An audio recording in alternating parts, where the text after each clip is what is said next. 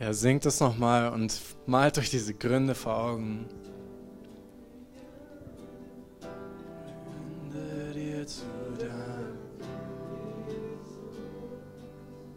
Und wenn du keinen Grund in der letzten Woche findest, dann schau ans Kreuz und dank ihm.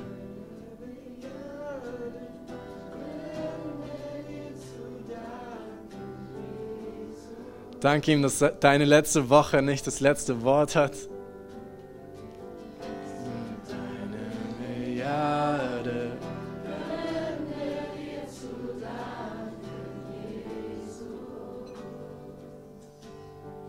Jeder Herzschlag, der verkündigt, er ist nicht fertig mit dir.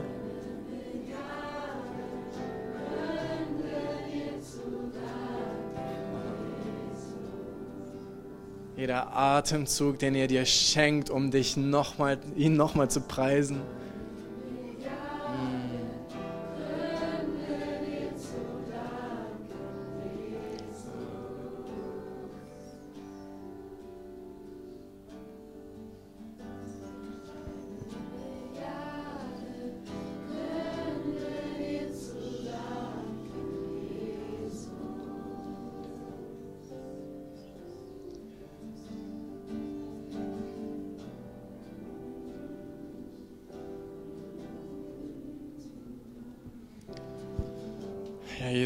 Dankbarkeit kommen wir in deine Vorhöfe. Herr, wir haben allen Grund zu danken, Herr. Und wir danken dir, dass du uns einlädst heute Morgen, Herr, dass du uns einlädst, dass wir nicht kommen und an deine Tür hämmern und du widerwillig dir überlegst, ob du öffnest, sondern dass du an unsere Tür klopfst heute Morgen, Herr.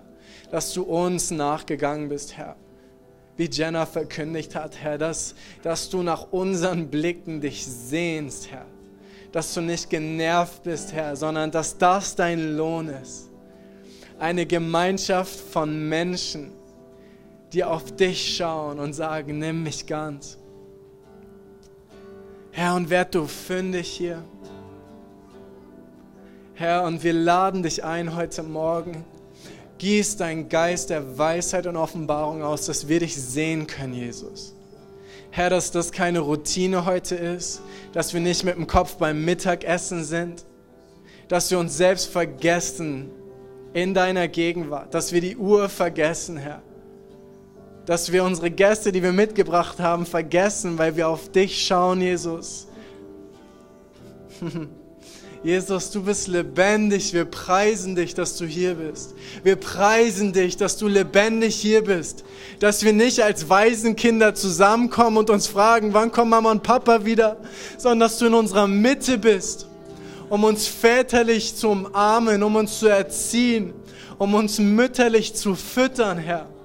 Dass du hier bist, Jesus, und du uns nicht als Waisen zurückgelassen hast. Wir preisen dich, Herr. Und nimm unseren Schleier weg, Herr. Treib du den Geist der, der, der Weisenschaft aus. Und wir bitten dich, lass dein Blut heute predigen. Denn dein Blut spricht Besseres, Herr. So viel Besseres über uns als jede andere Stimme. Herr, wir erheben dich. Wir lieben und ehren dich. Wir empfangen dich heute. Reißt du unsere Türen auf. Und ich will dich einladen, wenn du merkst, etwas blockiert dich oder Emotionen greifen nach dir, Gedanken greifen nach dir. Er schaut dich nicht mit erhobenem Zeigefinger an, sondern er, er wartet auf dein Ich will. Sag einfach, Herr, ich will. Du siehst die Gedanken, die mich wegschwemmen wollen, aber Herr, ich will dich heute sehen, selbst wenn es nur ein paar Augenblicke sind. Herr, wir wollen dich sehen. Du weißt, was, aus was für einem Zeug wir gemacht sind. Du weißt, was für Gedanken und Emotionen uns aufführen, Herr. Aber wir wollen. Wir wollen heute und du siehst die Sehnsucht unseres Herzens bahn dir einen Weg, Herr. Wir, wir bitten dich in deinem Namen, Jesus. Amen. Amen. Ihr dürft Platz nehmen. So schön, dass ihr da seid, jeder Einzelne. Das ist so kostbar. Das ist so kostbar. Wir sind so dankbar, uns gemeinsam mit euch auf diese Reise zu machen, herauszufinden, was Jesus vorhat mit unserer Kirche, herauszufinden, wie es aussieht, wirklich Kirche zu leben. Nicht als christlicher Club halbwegs Gleichgesinnter zusammenzukommen, sondern wirklich ihn zu suchen und ihn als Person, als lebendig zu sehen und zu schmecken. Und ich will heute über die wichtigste Praxis deines und meines Lebens sprechen. Und ich kann sagen, dass das die wichtigste Praxis ist, weil ich so lange nicht gemacht habe und mich gewundert habe, warum ich ein Leck habe in meinem Leben. Warum jedes Mal, wenn ich, wenn ich Jesus begegnet bin, ich das Gefühl habe, ich habe ein Leck und es fließt raus. Wir haben letzte Woche habe ich mit einem Freund gesprochen, mit Marius, und, und er hat gesagt, wie, wie sieht es aus, nach der stillen Zeit äh, Beziehung mit Jesus zu leben? Wie sieht das aus, wenn ich dann aus meiner stillen Zeit rauskomme, habe ich immer noch die einen 23,5 Stunden, die anderen 21 Stunden, die anderen 23 Stunden 59 Minuten des Tages zu füllen. Wie sieht es aus, den ganzen Tag mit ihm zu verbringen? Und ich habe gesagt, das ist eine richtig gute Frage. Und ich, diese Frage hat mich angetrieben die letzten Jahre, weil ich gemerkt habe, ich will keinen Club spielen. Und ich habe ihn geschmeckt, ich habe angefangen, ihn zu sehen in seinem Wort. Ich habe angefangen, ihn zu schmecken, seine Gegenwart zu spüren in der stillen Zeit. Ich habe angefangen, äh, ihm zu begegnen und Offenbarungen zu bekommen, wo ich sein Wort lese und erkenne plötzlich, ach, das meint es. Wer kennt diese Momente? Yes. Und dann gehe ich raus und dann habe ich meinen Job oder ich habe meine Beziehungen, meine Freundschaften und abends komme ich heim und ich habe das Gefühl, boah, ich, ich habe so geleckt. Ich, ich muss wieder neu auftanken und dann bin ich wie mein Handy und dann sagt mir das, Achtung, nur noch 5%, jetzt Stromsparmodus oder anstecken. Und so habe ich mich so viel gefühlt. Und ich habe die ganze Zeit das Gefühl, Gefühl gehabt, hinterher zu rennen. Weil sobald du auf 100% bist, dauert es zwei Minuten und du bist schon bei 99 und du siehst, wie es runtergeht. Und ich hatte die letzten Monate das Gefühl, und es ist so krass, wenn, wenn wir hungrig sind und uns nicht zufrieden geben mit dem Status quo, und sagen, Herr, ich bin so dankbar. Ich habe eine Milliarde Gründe, dir Danke zu sagen, dass ich dich überhaupt kennen darf. Dass es überhaupt diese Leute aus London gab vor 10, 15 Jahren, die bezeugt haben, dass dort ein lebendiger Gott ist in meinem Leben. Das ist ein Wunder. Aber wenn ich in sein Wort gucke, sehe ich da mein Leben sollte anders aussehen. Mein Leben sollte sich anders anfühlen. Und wenn wir ihm diesen Hunger bringen und sagen, ich spüre diese Spannung zwischen dem, was dein Wort sagt, was ich erleben sollte, und zwischen dem, was ich erlebe, bring ihm diese Spannung. Weil, weil das ist das, was uns lockt. Hunger und Appetit lockt uns an den Kühlschrank. Und Hunger wird dadurch ausgelöst, wenn wir beschrieben sehen, wie satte Leute leben oder wenn wir satte Leute kennenlernen und denken, dang, ich bin hungrig. Warum bin ich so abgemagert? Habe ich gar nicht mitbekommen. Und dann lehn dich rein. Und er ist so, er ist geduldig, er ist langsamer, als wir häufig uns wünschen würden. Aber er ist so geduldig, uns langsam wieder aufzubauen, langsam wieder zu füttern, wieder stark zu machen. Und das habe ich erlebt und deswegen ist es so souverän, es ist komplett auf sein Mist gewachsen, dass er mir das offenbart hat. Weil ich herausgefunden habe, das eine, was mir fehlt, ist die simple, gute Nachricht. Und jetzt denkt ihr vielleicht, unser Pastor ist nicht bekehrt? Oder hat er überhaupt Jesus in sein Leben angenommen? Habe ich. Aber, Halleluja. Ein Raunen geht durch den Raum. Aber ich dachte, die Botschaft, die mich errettet hat am Anfang, war die Tür. Und jetzt gibt es ganz viele verschiedene Sachen in diesem Raum, in den ich hineingetreten bin, durch die gute Botschaft. Und mit denen befasse ich mich jetzt. Weil ich bin ja drin. Ich brauche ja die Tür nicht mehr, wenn ich schon drin bin. Und ich hätte das nie gesagt, aber mein, mein Geist gibt Zeugnis davon, dass ich so gelebt habe. Dass ich durch die Tür gegangen bin und gedacht habe, okay, was gibt es jetzt zu tun? Was gibt es jetzt zu studieren? Was gibt es Interessantes herauszufinden, was die anderen noch nicht wissen? Und ich habe gemerkt, ich bin langsam abgemagert und knochig geworden.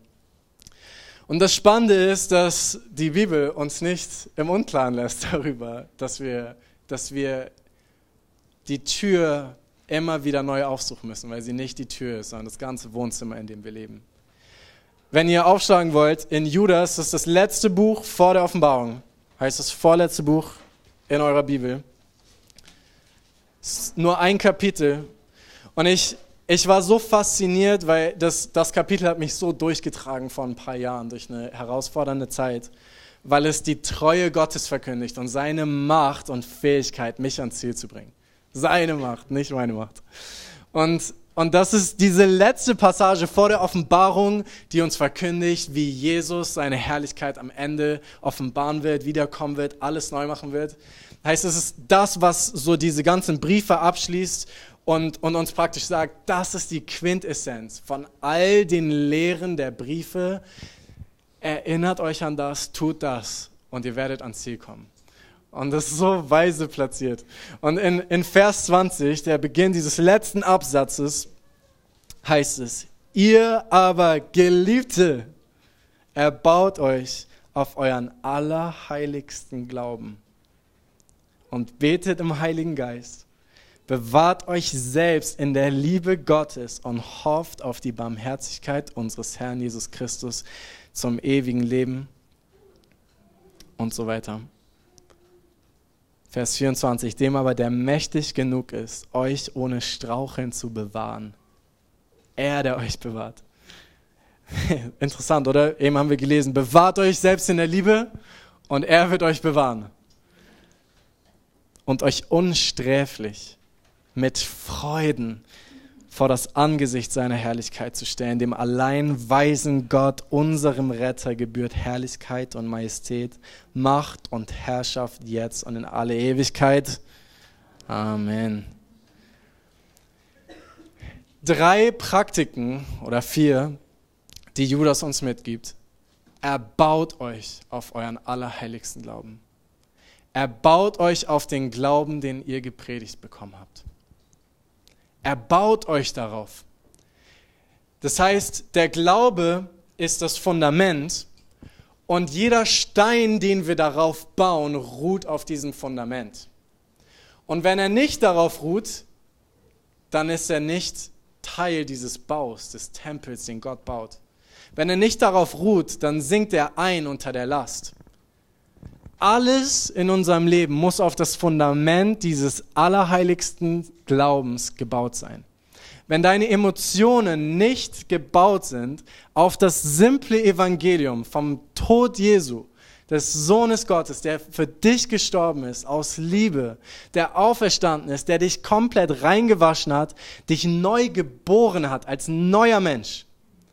Wenn das nicht unser tägliches Brot ist, fangen wir an zu hungern. Dieser allerheiligste Glauben ist es, der uns befähigt, im Heiligen Geist zu beten. Der zweite Punkt. Wenn ihr euch erbaut auf den Glauben, Jesus ist gestorben für mich.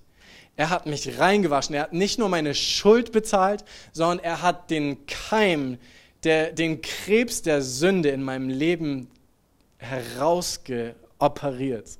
Er hat ein neues Leben in mich gegeben durch seinen Geist. Dann merkt ihr plötzlich, warte, mein allerheiligster Glaube sagt mir, der Heilige Geist wohnt in mir. Fang an mit ihm zu reden. Fang an mit ihm zu reden und nicht zu versuchen, okay, Jesus hat mein, mein altes Leben weggewischt und jetzt ist das ein Reset und ich probiere es von neuem ihm zu gefallen, weil es der Heilige Geist ist, der das Gesetz in unser Herz schreibt und das hervorbringt aus uns, was wir nicht fähig waren aus eigener Kraft. Deshalb ist das Einzige, was dich erbaut, ist diese simple Botschaft vom Kreuz. Und der Einzige, der umsetzen kann, was das Wort von dir fordert, ist der Heilige Geist, der in dir wohnt, wenn du ihn angenommen hast. Erbaut euch auf euren allerheiligsten Glauben und betet im Heiligen Geist und bewahrt euch selbst in der Liebe Gottes. Das ist so key. Wenn wir die Liebe Gottes vergessen, wenn wir das Warum hinter dem Evangelium vergessen, wird es ein leere, eine leere Hülse von Doktrin, von einem Glaubensbekenntnis. Aber du lebst die ganze Zeit, um Gott zu gefallen. Du lebst die ganze Zeit, um Jesus Job zu erfüllen, dein Leben perfekt vor ihm darzustellen, um dann zu hoffen, dass er sein Siegel auf dein Leben drückt.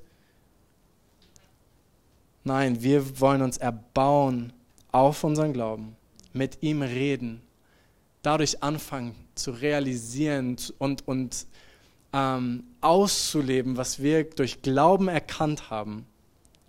Wie, wie Max letzte Woche gepredigt haben, wir haben gehört, er hat dich neu gemacht. Wir haben gehört, der Geist wohnt in dir. Dann fang an, mit ihm zu reden.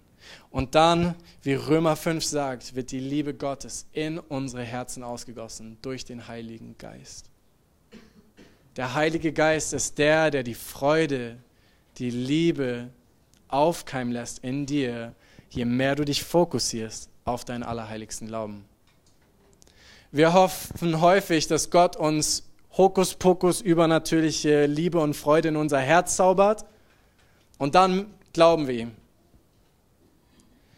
Wenn wir dem simplen Evangelium von seinem Kreuz nicht glauben, dass sein Kreuz sagt, er liebt dich wirklich bis zum Äußersten, wirst du immer nach anderen Bestätigungen suchen von Gottes Liebe. Dann ist es die Eindrücke, die Worte, die du empfängst oder die, die, die, der Einfluss deines Dienstes, die Position in der Kirche, die du einnehmen darfst, dann werden wir Gott daran messen, Herr, liebst du mich wirklich? Oh, jetzt hat jemand anderes die Aufgabe bekommen und ich bin doch eigentlich schon viel länger dabei. Gott segne dich. Wir werden immer, und das ist das Leck, was ich gespürt habe, immer nach anderen Bestätigungen suchen, wenn wir dem simplen Evangelium nicht glauben. Das ist so krass. Jesus hat gesagt, weil, weil die Leute haben gesagt, wenn jemand aus den Toten auferstehen würde und uns predigen würde, dann würden wir glauben. Und Jesus sagt, wenn ihr Mose nicht glaubt, wenn ihr eurer Bibel nicht glaubt, werdet ihr auch niemandem glauben, der aus den Toten aufersteht. Wenn, wenn du dem Kreuz nicht glaubst, dass er gefallen hat an dir und dich liebt, wirst du keinem Eindruck, keinem prophetischen Wort, keinem fuzzy Gefühl im Lobpreis glauben. Vielleicht für eine Sekunde, aber danach bist du wie ein angefixter Junkie, der denkt, warte, ich fühle das nicht mehr. Nein, Jesus, wo bist du? Und wir versuchen, Beweise von seiner Liebe zu bekommen und rennen die ganze Zeit hinterher, weil wir seinem Wort nicht glauben weil wir seinem Kreuz nicht glauben, weil wir Steine in den Sand werfen und nicht aufs Fundament bauen, weil wir die ganze Zeit hoffen, Heiliger Geist, bist du noch da, weil wir nicht glauben, dass er in uns wohnt und wir anfangen mit ihm zu reden. Alles fließt vom Kreuz. Alles fließt aus seinen Wunden. Und wenn das nicht unser Fundament ist, werden wir auf andere Fundamente bauen. Und es gibt zwei Gründe, warum wir das aus den Augen verlieren. Entweder, weil die gute Neuigkeit nicht gut für uns ist, weil wir sie uns selbst falsch predigen oder einander falsch predigen. Wenn wir nicht glauben, dass das Kreuz bedeutet, Gott hat seinen eigenen Sohn hingegeben, wird er mit ihm nicht euch alles geben wenn es, wenn es schon nicht gute Nachricht ist, zu sagen, Gott hat nicht nur meine Schulden bezahlt, sondern er macht mich von innen heraus neu. Er produziert neues Leben in mir. Er hat mich wiedergeboren. Ich bin nicht mehr geboren von meiner Familie. Ich bin geboren vom Leben Gottes. Wenn das keine gute Nachricht ist, dann weiß ich auch nicht. Heißt entweder musst du ins Wort graben und fragen, Jesus, warum ist diese Botschaft nicht mehr gut für mich? Was ist mir zu bekannt geworden, dass es nicht mehr gut ist für mich? Die andere Seite ist, für manche ist das eine gute Nachricht, aber keine Neuigkeit mehr. Wie bei mir. Gute Nachricht, ich bin durch die Tür gegangen, Aber ich, ich habe ver nicht verstanden, dass diese Tür nicht die Tür ist, sondern jedes Möbelstück in dem Wohnzimmer, in dem ich lebe. Und ich bete jetzt, dass der Heilige Geist in euch jetzt eins von den beiden highlightet und anmarkert und sagt, du hast nicht verstanden, wie gut diese Nachricht ist. Oder du hast vergessen, wie aktuell diese Nachricht ist. Hm. Lass uns kurz die Augen zumachen und ihn fragen. Und weil, wenn, wenn er das in unseren Herzen nicht aufleuchten lässt, kann ich hier schnacken, wie ich will. Heiliger Geist spricht zu uns. Identifiziere in unserem Herzen, woran es mangelt. Und verschreibe uns heute, Herr, was es braucht, um das zu heilen. Jesus, zeig uns, wo unsere Lecks sind und stopf sie, Herr.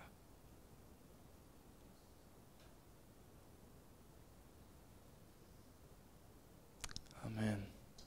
In Jesu Namen. Ich habe meinen ersten Absatz von fünf Seiten.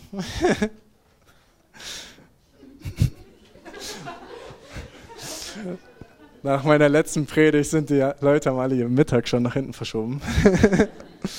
Aber deswegen haben wir ja Zeit. Ähm ich paraphrasiere den nächsten Abschnitt. Ähm, Johannes 15, liest es gerne zu Hause nach. Das ist die Passage, die letzten Stunden, die Jesus mit seinen Jüngern verbringt. Und er geht durch den, durch den ähm, Weingarten auf dem Weg nach Jerusalem. Und er sagt ihnen, ich bin der wahre Weinstock. Ich bin der, von dem das Leben ausgeht. Ich bin der, der die Nährstoffe aus dem Boden zieht. Ich bin der, der die DNA hat, Frucht zu bringen. Und wer in mir bleibt als Ast in diesem Weinstock, der wird Frucht bringen. Deshalb sagt er, bleibt in mir. Das Spannende ist, was er sagt, ist, ihr seid schon rein. Also davor sagt er, jede Rebe, die Frucht bringt, reinigt Gott, damit sie noch mehr Frucht bringt. Heißt, wenn er was wegschneidet in deinem Leben, Halleluja. Damit, das, ist dazu da, dass du mehr Frucht bringst. Hm. Ähm, dann sagt er, ihr seid schon rein um des Wortes willen. Welches Wortes? Das Evangelium. Das simple Evangelium. Ich habe euch gereinigt, wenn ihr diesem Wort glaubt, dass in ihm alleine Reinigung ist und neues Leben. Bist du rein? Ihr seid schon rein um des Wortes willen. Das heißt, du bist in perfekter Position, wenn du ihn angenommen hast, Frucht zu bringen für ihn. Und wenn du keine Frucht in deinem Leben siehst, hast du entweder vergessen, dass du rein bist, oder du bist noch nicht gereinigt. Und dann machen wir das heute fest. Und dann wird und muss dein Leben Frucht bringen, weil er in dir wohnt, weil du in ihm eingepfropft bist. Weinstöcke sehen übrigens sehr ähnlich aus wie so ein Kreuz mit so einem fetten Ast in der Mitte und dann zwei Reben, wo, wo die Früchte dranhängen. Heißt, wenn du an diesem Kreuz hängst, bist du in perfekter Vorbereitung, Frucht zu bringen in deinem Leben.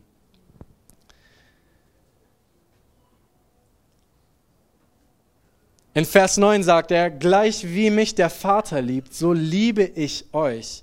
Bleibt in meiner Liebe. Heißt, wir haben, bleibt in mir und ich bleibe in euch. Dann sagt er, bleibt in meiner Liebe. Bleibt in der simplen Botschaft von dem Gott, der dich zuerst geliebt hat. Und dann sagt er danach, äh, davor, Vers 7, sorry, habe ich übersprungen. Wenn ihr in mir bleibt und meine Worte in euch bleiben, so werdet ihr bitten, was ihr wollt, und es wird euch zuteil werden. Das ist die Frucht. Dadurch wird mein Vater verherrlicht, dass ihr viel Frucht bringt und meine Jünger werdet. Heißt, seine Worte bleiben in uns, die Botschaft des Evangeliums bleibt in uns, dadurch bleibt seine Liebe in uns, weil wir verstehen, worin wir gewurzelt sind, weil wir unsere Identität verstehen, die er für uns erkauft hat. Und wenn wir in seiner Liebe sind, heißt es dann in Vers 11, dies habe ich zu euch geredet, damit meine Freude in euch bleibe und eure Freude völlig werde. Dann, wenn wir, wenn sein Wort in uns bleibt, wenn das simple Evangelium eine tägliche Speise für uns wird, dann bleiben wir in seiner Liebe. Dann halten wir seine Gebote und dann bleibt seine Freude in uns. Wenn dir Freude leckt in deinem Leben, dann geh diese Schritte durch.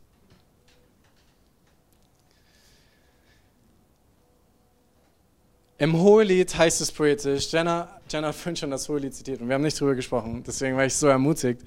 Im Hohelied sagt der Bräutigam in, in 5 Vers 1, Esst, meine Freunde, trinkt und berauscht euch an der Liebe.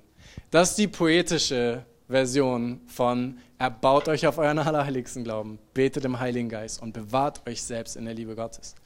Berauscht euch an der Liebe, esst und trinkt.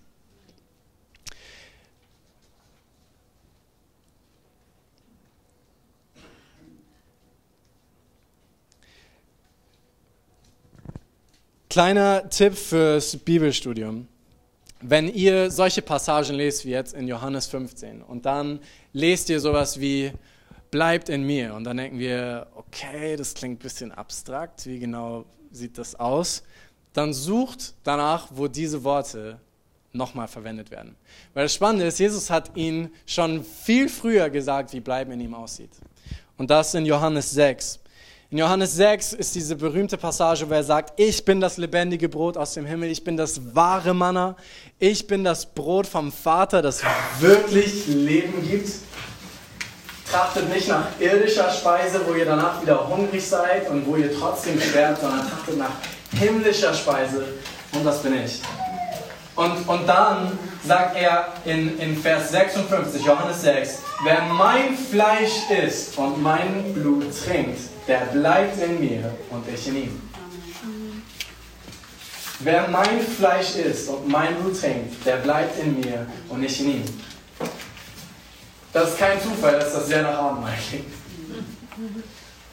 Die letzten Monate hat Gott so Abendmahl bei Jenna und mir gehighlightet. Und dann kam es auf, auch bei uns in, in der ältesten Klausur. Wir haben dann jede Woche Abendmahl gemacht. Und, und eigentlich haben wir das dann schon so ein bisschen abgehakt und Gott hat es jetzt durch die Hintertür wieder, wieder reingeschummelt, dieses Thema. Weil ich glaube, dass er für uns als Kirche Abendmahl als ein zentrales Tool predigt heute, ähm, in seiner Liebe zu bleiben und zu erbauen auf dieses simple Evangelium von seinem Tod und das als tägliche Realität in uns Frucht produzieren zu lassen. Deswegen werden wir drei Punkte über Abendmahl im Schnellflug durchgehen und dann gemeinsam Abendmahl feiern. Das erste ist, Abendmahl verkündigt das Vergangene. Ähm, in, in 1. Korinther 11 zitiert Paulus, wie Jesus die, das Abendmahl eingesetzt hat und sagt, das ist mein Leib, der für euch gebrochen wird, dies tut zu meinem Gedächtnis. Erinnert euch. Das ist ein Mittel der Erinnerung an das, was er getan hat für dich aus Liebe. Desgleichen auch den Kelch nach dem Mahl, in dem er sprach, dies, dieser Kelch ist der neue Bund in meinem Blut. Dies tut, so oft ihr ihn trinkt, zu meinem Gedächtnis. Heißt, jedes Mal, wenn wir Abendmahl nehmen, ich leg's schon mal hier hin, alle vor verkündigen wir, was Jesus vollbracht hat. Wir lassen nicht unsere Umstände, unsere Situation definieren, was Sache ist, sondern wir schauen zurück und sagen, an dem Tag wurde alles beendet. An dem Tag wurde alles geklärt. An dem Tag wurde, wurde, wurde das Urteil über mein Leben gesprochen. Das Blut von Jesus spricht, sagt Hebräer. Und das Blut von Jesus spricht, ihr seid schon rein. Heißt, wenn du kommst, um dich zu reinigen im Abendmahl, hör, was das Blut verkündigt über die Vergangenheit, dass er sagt, ihr seid schon rein, wenn ihr ihn angenommen habt. Er hat euch gereinigt von euren Sünden. Nicht nur von der Schuld, sondern von der Ursache der Sünde, dieses Krebses, der in euch Schlechtes produziert. Aber das Spannende ist, ist wieder dieses Prinzip von Bible Study, dieser Satz, ihr seid schon rein, kommt zwei Kapitel vorher auch schon vor. Nämlich als Jesus den Jüngern die Füße wäscht. Und dann erst, erst weigert sich Petrus, oh nein, ich sollte dir die Füße waschen, das geht nicht. Ähm, und dann sagt Jesus, äh, wenn du nicht dich waschen lässt, das kommt gleich zurück, hast du keine Gemeinschaft mit mir. Wer sich nicht von Jesus waschen lässt, wird nicht die Beziehung mit ihm erleben. Das Spannende ist, das sagt er über die, die Füße. Er sagt, ich wasche eure Füße.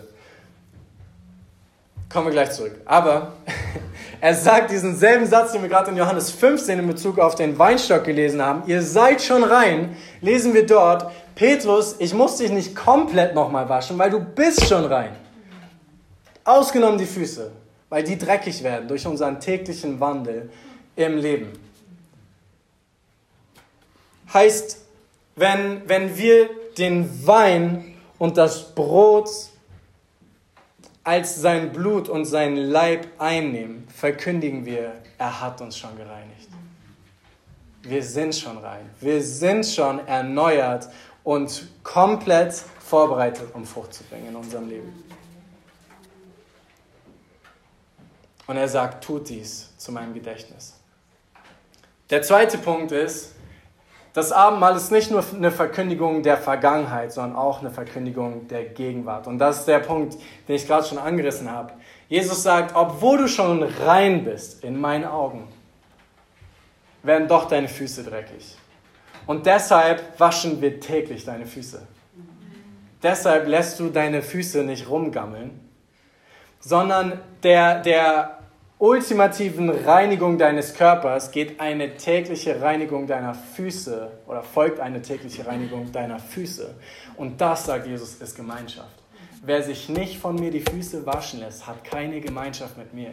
Wer nicht täglich sich erbaut auf seinen allerheiligsten Glauben, dass ich schon rein bin, dass ich nicht komplett nochmal gereinigt werden muss, dass ich mich nicht selbst nochmal duschen muss, sondern dass ich schon rein bin und dass er in mir lebt, dann wäscht er mir die Füße und ich kann ihn empfangen und sagen, Herr, Heiliger Geist, wir beten im Heiligen Geist, sagen, Heiliger Geist, du hast diese Situation heute gesehen, wo ich nicht in diesem neuen Leben gewandelt bin, wo ich nicht deine Frucht gebracht habe.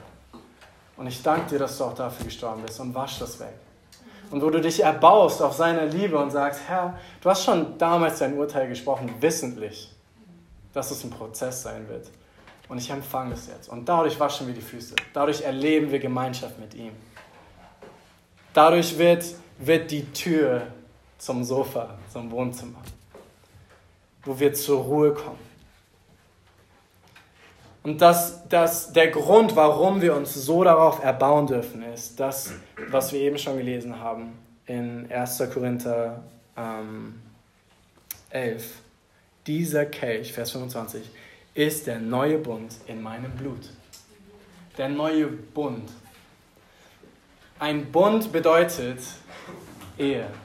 Ein Bund bedeutet, es ist schon besiegelt und in diesem Blut ist diese Beziehung, diese eheliche Beziehung, wie Jenna vorhin gesagt hat, enthalten.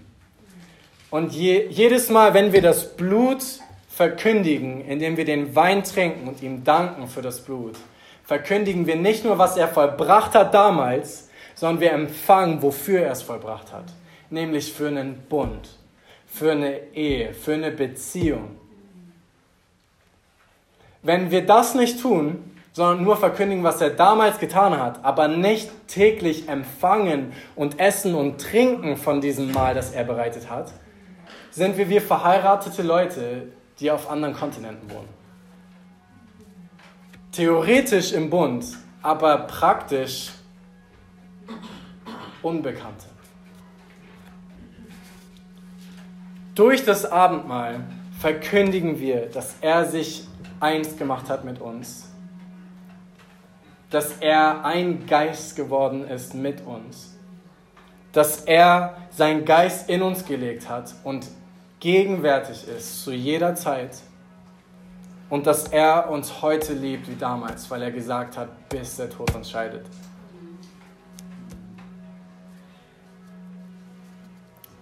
Und dieses Mal besiegelt den Bund. Was ihr mal nachstudieren könnt, im Alten Testament kommt es ganz häufig vor, dass ein Bund, der geschlossen wird zwischen Gott und Menschen und auch zwischen Menschen, wird durch ein Mahl besiegelt. So wie wir ein Hochzeitsmahl essen, nachdem wir geheiratet haben und gemeinsam feiern, gemeinsam essen, an einem Tisch sitzen, uns in die Augen schauen. Genauso gab es Bundesmale im Alten Testament. Zum Beispiel, als Abraham schon 20 Jahre gehört hat, aus dir wird ein Same hervorgehen und durch ihn wird die ganze Welt gesegnet werden.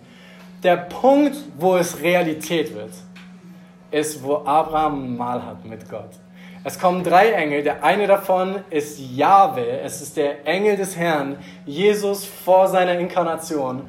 Und Abraham macht ein Mahl für diese drei Engel. Sie essen gemeinsam und dann sagen die Engel, übrigens, heute in einem Jahr wirst du Isaac haben. Heißt, 20 Jahre lang war schon dieser Bund verkündigt, war schon verkündigt, es ist vollbracht, es ist vollbracht, ich habe einen Plan für dich das, die Verheißung ist besiegelt, aber es wird nicht Realität, bis sie das Bundesmahl essen. Genauso in Exodus, das Passamal, die, die, äh, der Exodus, der Auszug aus der Sklaverei wird nicht Realität, obwohl es schon verheißen ist, obwohl Gott schon seine Plagen ausgegossen hat und Israel sieht, äh, sieht Gott, Gott agiert für uns, waren sie trotzdem die ganze Zeit in Ägypten bis das Bundesmahl kam. Bis sie das Passalam gegessen haben und wo sie noch kauen, Gott ihnen sagt, jetzt geht raus. Das Passamal oder das, das Bundesmahl besiegelt die Verheißung und bringt sie in die Realität. Am Kreuz in der Vergangenheit hat er verkündigt, ich heirate euch. Und jedes Mal, wenn wir den Kelch des neuen Bundes erheben und sagen, wir sind immer noch verheiratet und Gemeinschaft mit ihm haben, zehren wir von dem, was dort besiegelt wurde in der Theorie oder in, in, im Formellen. Ergibt das Sinn? Ja? Es gibt noch tausend weitere Bünde, zum Beispiel Jakob mit Laban besiegeln ihren, Friedenbund, ihren Friedensbund durch einmal. Nach dem Exodus in der Wüste ruft, ruft Gott die, die Ältesten der Gemeinde Israels auf den Berg, ist gemeinsam mit ihnen und danach gibt er ihnen äh, die Stiftshütte, den Begegnungsort. So spannend.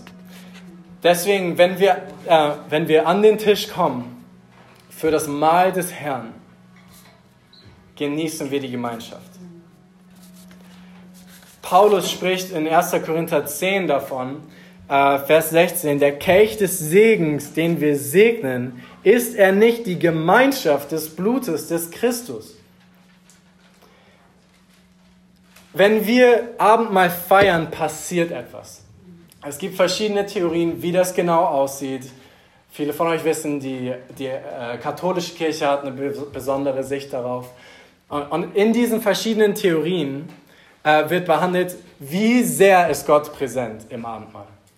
Und hier lesen wir, wenn wir einfach nur sagen, das Abendmahl ist ein Symbol, dann stimmen wir Paulus nicht zu, weil er sagt, wir haben Gemeinschaft mit seinem Blut. Das Abendmahl ist mehr als einfach nur eine bildliche Darstellung, sondern das Abendmahl ist ein Akt der Anbetung, wo wir ihn einladen, mit uns Gemeinschaft zu haben. Der Kelch des Segens, den wir segnen, ist er nicht die Gemeinschaft des Blutes des Christus. Das Brot, das wir brechen, ist es nicht die Gemeinschaft des Leibes des Christus. Und später spricht er über Opferaltäre und, und ähm, er, er, er sagt in Vers 18, stehen nicht die, welche die Opfer essen im Alten Testament, in Gemeinschaft mit dem Opferaltar. Also er sagt die ganze Zeit, Abendmahl ist nicht einfach nur ein Snack. Deswegen verhaltet euch ordentlich beim Abendmahl. Deswegen nehmt das nicht zwischen Tür und Angel ein. Deswegen fresst nicht rum, wenn ihr, wenn ihr das Abendmahl nehmt, sondern nehmt es mit Ehrfurcht, weil das Abendmahl Gemeinschaft ist mit dem lebendigen Gott. Und wenn wir es nicht mit dieser Erwartung, mit dieser Ehrfurcht und mit diesem Glauben tun, essen wir uns selbst ein Gericht, sagt Paulus. Dann ist es besser, ihr nehmt es gar nicht. Wenn es einfach nur ein traditioneller Snack ist in der Kirche. Er sagt, es ist so heilig, weil es Gemeinschaft ist. mit ihm.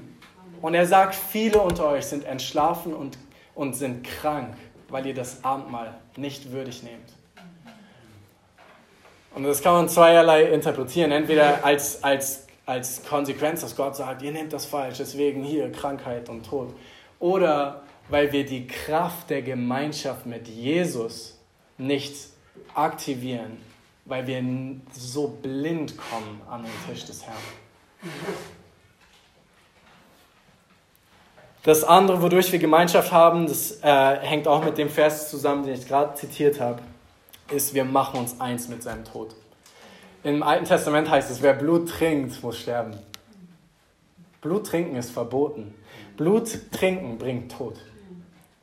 Und wenn, wenn Jesus sagt, trink mein Blut, sagt ihr, sagt er, stirb. Stirb für dein altes Leben und lass dich füllen mit meinem Leben, denn im Blut ist das Leben, sagt das Alte Testament heißt gleichzeitig töten wir unser altes Leben von neuem, sagen, du bist immer noch begraben, du bist immer noch begraben und nicht mehr meine Identität. Und gleichzeitig nehmen wir sein Leben auf und empfangen das neue Leben, das er in uns produziert durch den Geist. Halleluja. Stehen nicht die, welche die Opfer essen, in Gemeinschaft mit dem Opferaltar? Auf welchem Altar ist Jesus gestorben? Am Kreuz. Wenn wir das Abendmahl nehmen, machen wir uns eins mit dem Kreuz. Wir sagen, wir sind dort mit dir gestorben. Mein altes Leben ist gestorben, gekreuzigt, begraben und ich bin auferstanden mit neuem göttlichen Leben in dir. Ich gebe euch Munition, ihr werdet das gleich alles in euren Gebeten reinfeuern und ein Abendmahl feiern wie nichts vor. Wenn wir das Abendmahl nehmen, assoziieren wir uns mit Jesus Opfer. Wir sagen nicht nur, hey Jesus, danke nochmal für das, was du gemacht hast, war echt nett von dir. Sondern wir sagen, Jesus, das ist meine Gemeinschaft. Ich bin äh, äh, eins mit dir im Tod, ich bin eins mit dir im Leben. Wir sind verheiratet. Ich bin dein, du bist mein in Ewigkeit. Das ist, was wir verkündigen. Das ist der neue Bund, den wir verkündigen. Ach, ich habe so wenig Zeit.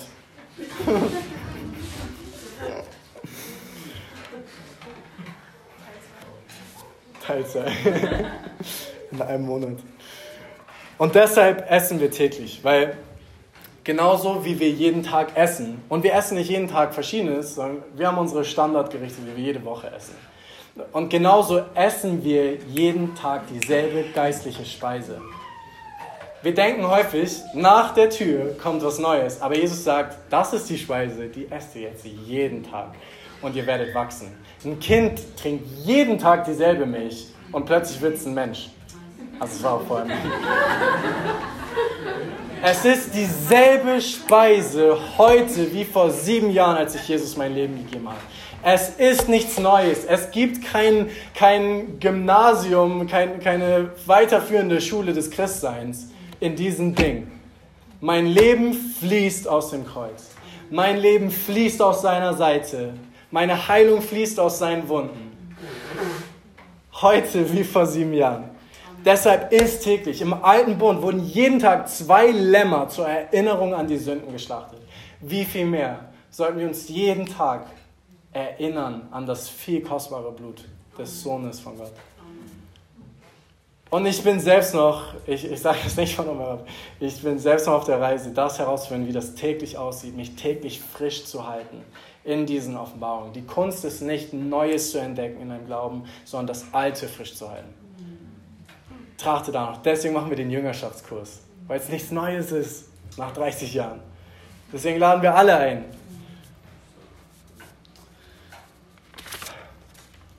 An seinem Tisch ist Heilung, an seinem Tisch ist Gemeinschaft, an seinem Tisch besiegt er deine Kämpfe.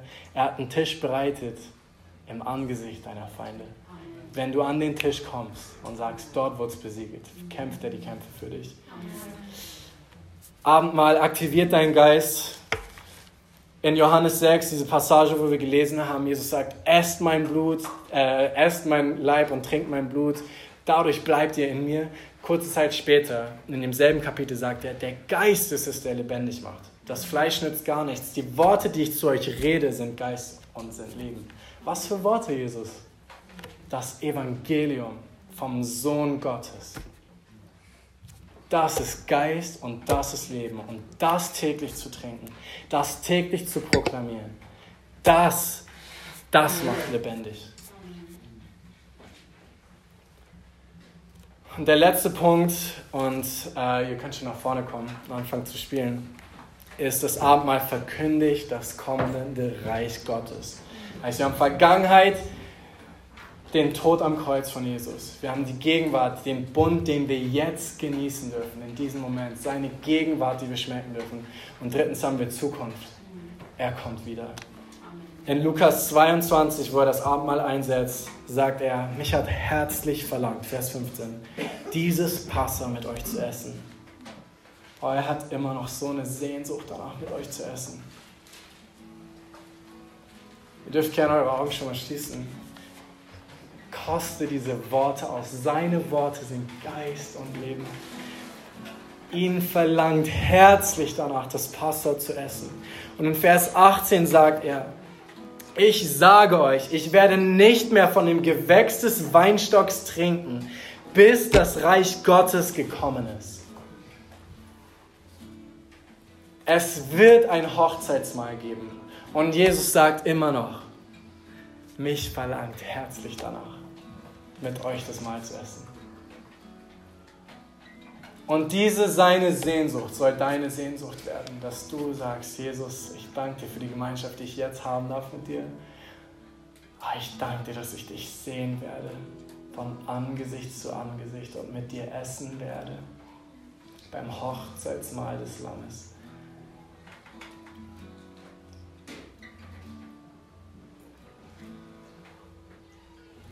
Das Abendmahl verkündigt, wer wir sein werden in ihm. Nicht nur, wer wir jetzt sind als seine Braut, sondern wer wir sein werden. Ein paar Verse später, nach diesem Vers, fangen die Jünger an zu streiten, wer der größte von ihnen ist. Und Jesus sagt, wer ist größer, der, welcher zu Tisch sitzt oder der Dienende? Ist es nicht der, welcher zu Tisch sitzt? Ich aber bin mitten unter euch wie der Dienende. Ihr aber seid die, welche bei mir ausgeharrt haben in meinen Anfechtungen. Und so übergebe ich euch ein Königtum, wie es mir mein Vater übergeben hat, sodass ihr an meinem Tisch in meinem Reich essen und trinken und auf Thronen sitzen sollt, um die zwölf Stämme Israels zu richten. Wenn du das weißt, wer du sein wirst, brauchst du dich nicht mehr beweisen hier. Und wenn du verstehst, wie herrlich die Berufung ist, die er über dein Leben ausspricht, dass du richten wirst mit ihm. Paulus sagt den Korinthern, habt ihr vergessen, wer ihr seid, dass ihr so blind lebt? Wisst ihr nicht, dass ihr der Tempel Gottes seid? Wisst ihr nicht, dass ihr Engel richten werdet? Das Mahl des Herrn verkündigt uns, wer wir sein werden. Und wenn wir das verstehen, kannst du endlich zur Ruhe kommen. Du musst dich nicht beweisen, dein eigenes Leben produzieren, wie du denkst, wie es gehört. Weil nichts, was du in deinem Leben tun könntest, könnte so eine herrliche Berufung für dich erkaufen. Wer kann behaupten, ja, ich, ich bin der Richtige, um Engel zu richten? Ich glaube, ich kann das gut. Die Herrlichkeit von dieser Berufung macht uns demütig weil nur er fähig ist, das in uns zu produzieren. Deshalb lasst uns gemeinsam aufstehen und die, die Elemente rumreichen.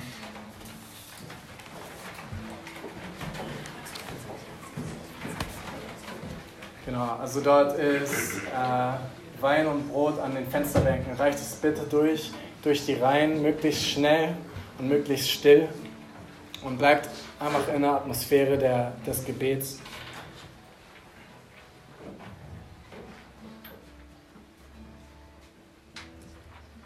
Ich habe noch ein Vers, ist das okay? Gebt ihr mir die Zeit? Danke. In der Apostelgeschichte sehen wir, mit welcher Haltung wir jetzt an den, an den Tisch kommen. Mit all dem, was wir gerade gehört haben. Was für eine Haltung soll das in uns produzieren, wie wir zu ihm kommen? Apostelgeschichte 2,46 heißt es, jeden Tag waren sie beständig und einmütig im Tempel und brachen das Brot in den Häusern und nahmen die Speise mit Frohlocken und in Einfalt des Herzens. Und Paulus sagt, prüft euch, wenn ihr jetzt an den Tisch kommt, prüft euch. Und ich glaube, dass das die zwei Dinge sind, an denen wir uns prüfen sollten. Einfalt des Herzens ist, siehst du ihn, siehst du seinen Wert, siehst du seine Liebe und erkennst du ihn an. Bist du mit simplem Fokus auf ihn. Nimm das nicht aus Tradition. Bitte, dann, dann du darfst es an dir vorübergehen lassen. Ähm, aber wenn du sagst, Jesus, ich will dich, ich brauche das, und du allein, in, in deinem Tod allein finde ich das, das ist Einfalt. Einfalt ist Simplizität. Ich habe keine andere Option außer dich. Und das andere ist Frohlocken, weil es eine gute Botschaft ist. Nimm das mal nicht, um, um dich zu verurteilen, sondern nimm das mal und sag, ich bin tot. Und nimm es mit Frohlocken über das Leben, das er in dir produziert hat. Herr, so danken wir dir für deinen kostbaren Leib.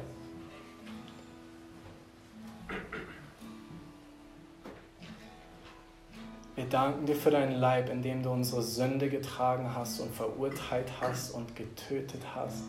Wir danken dir für deinen Leib, den du gebrochen hast. Ihr könnt den Cracker brechen, das ist, was Jesus gemacht hat.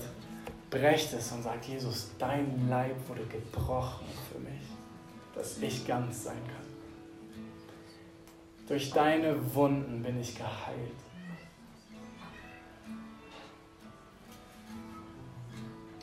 Leg ihm jede Krankheit hin, die dein Körper plagt und erheb diesen Leib und sag, Jesus, durch deine Wunden bin ich geheilt.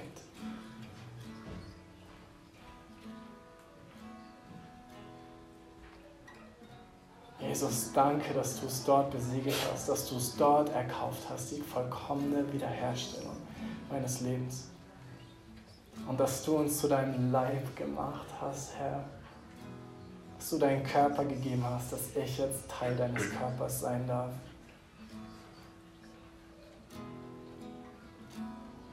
Wir ehren dich, wir unterscheiden dein Leib.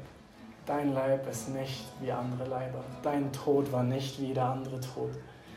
Dein Tod war meine Rettung. Wir ehren dich, Jesus, dass du das freiwillig getan hast dass du nicht ein bisschen Blut vergossen hast beim DRK, sondern dass du dein Leib komplett hast brechen lassen für uns.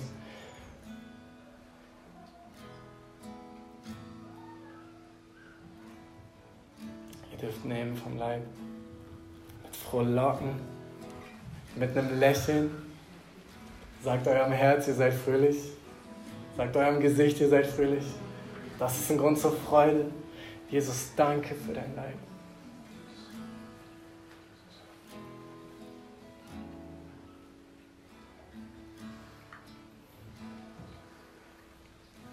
Ihr dürft den, den Becher heben.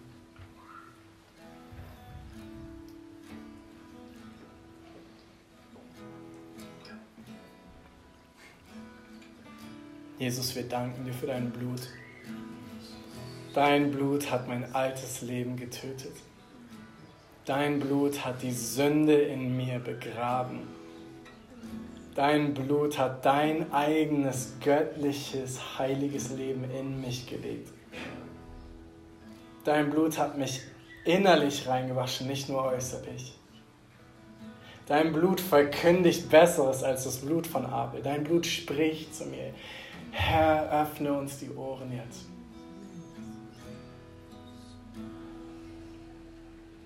Jesus, wir danken dir für dein kostbares Blut und wir empfangen, wir empfangen, Herr, dass wir komplett rein sind.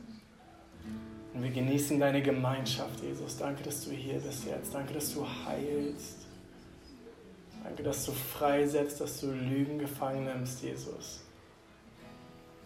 Und wir trinken diesen neuen Bund. Wir trinken die Ehe, Herr, die du uns bestätigt hast. Wir lieben dich. Danke, Jesus. Wir dürfen nehmen vom Wein.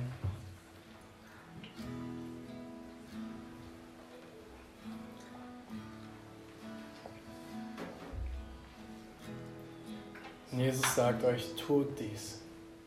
Tut dies. Nicht, wenn ihr euch danach fühlt, sondern tut dies. Tut dies oft. Brecht das Brot in euren Häusern, wie in der Apostelgeschichte. Tut es oft, tut es wöchentlich. Verkündigt sein Tod. Erbaut euch auf euren allerheiligsten Glauben. Betet im Heiligen Geist. Redet mit ihm, der in dir wohnt. Und er bewahrt euch selbst in der Liebe Gottes.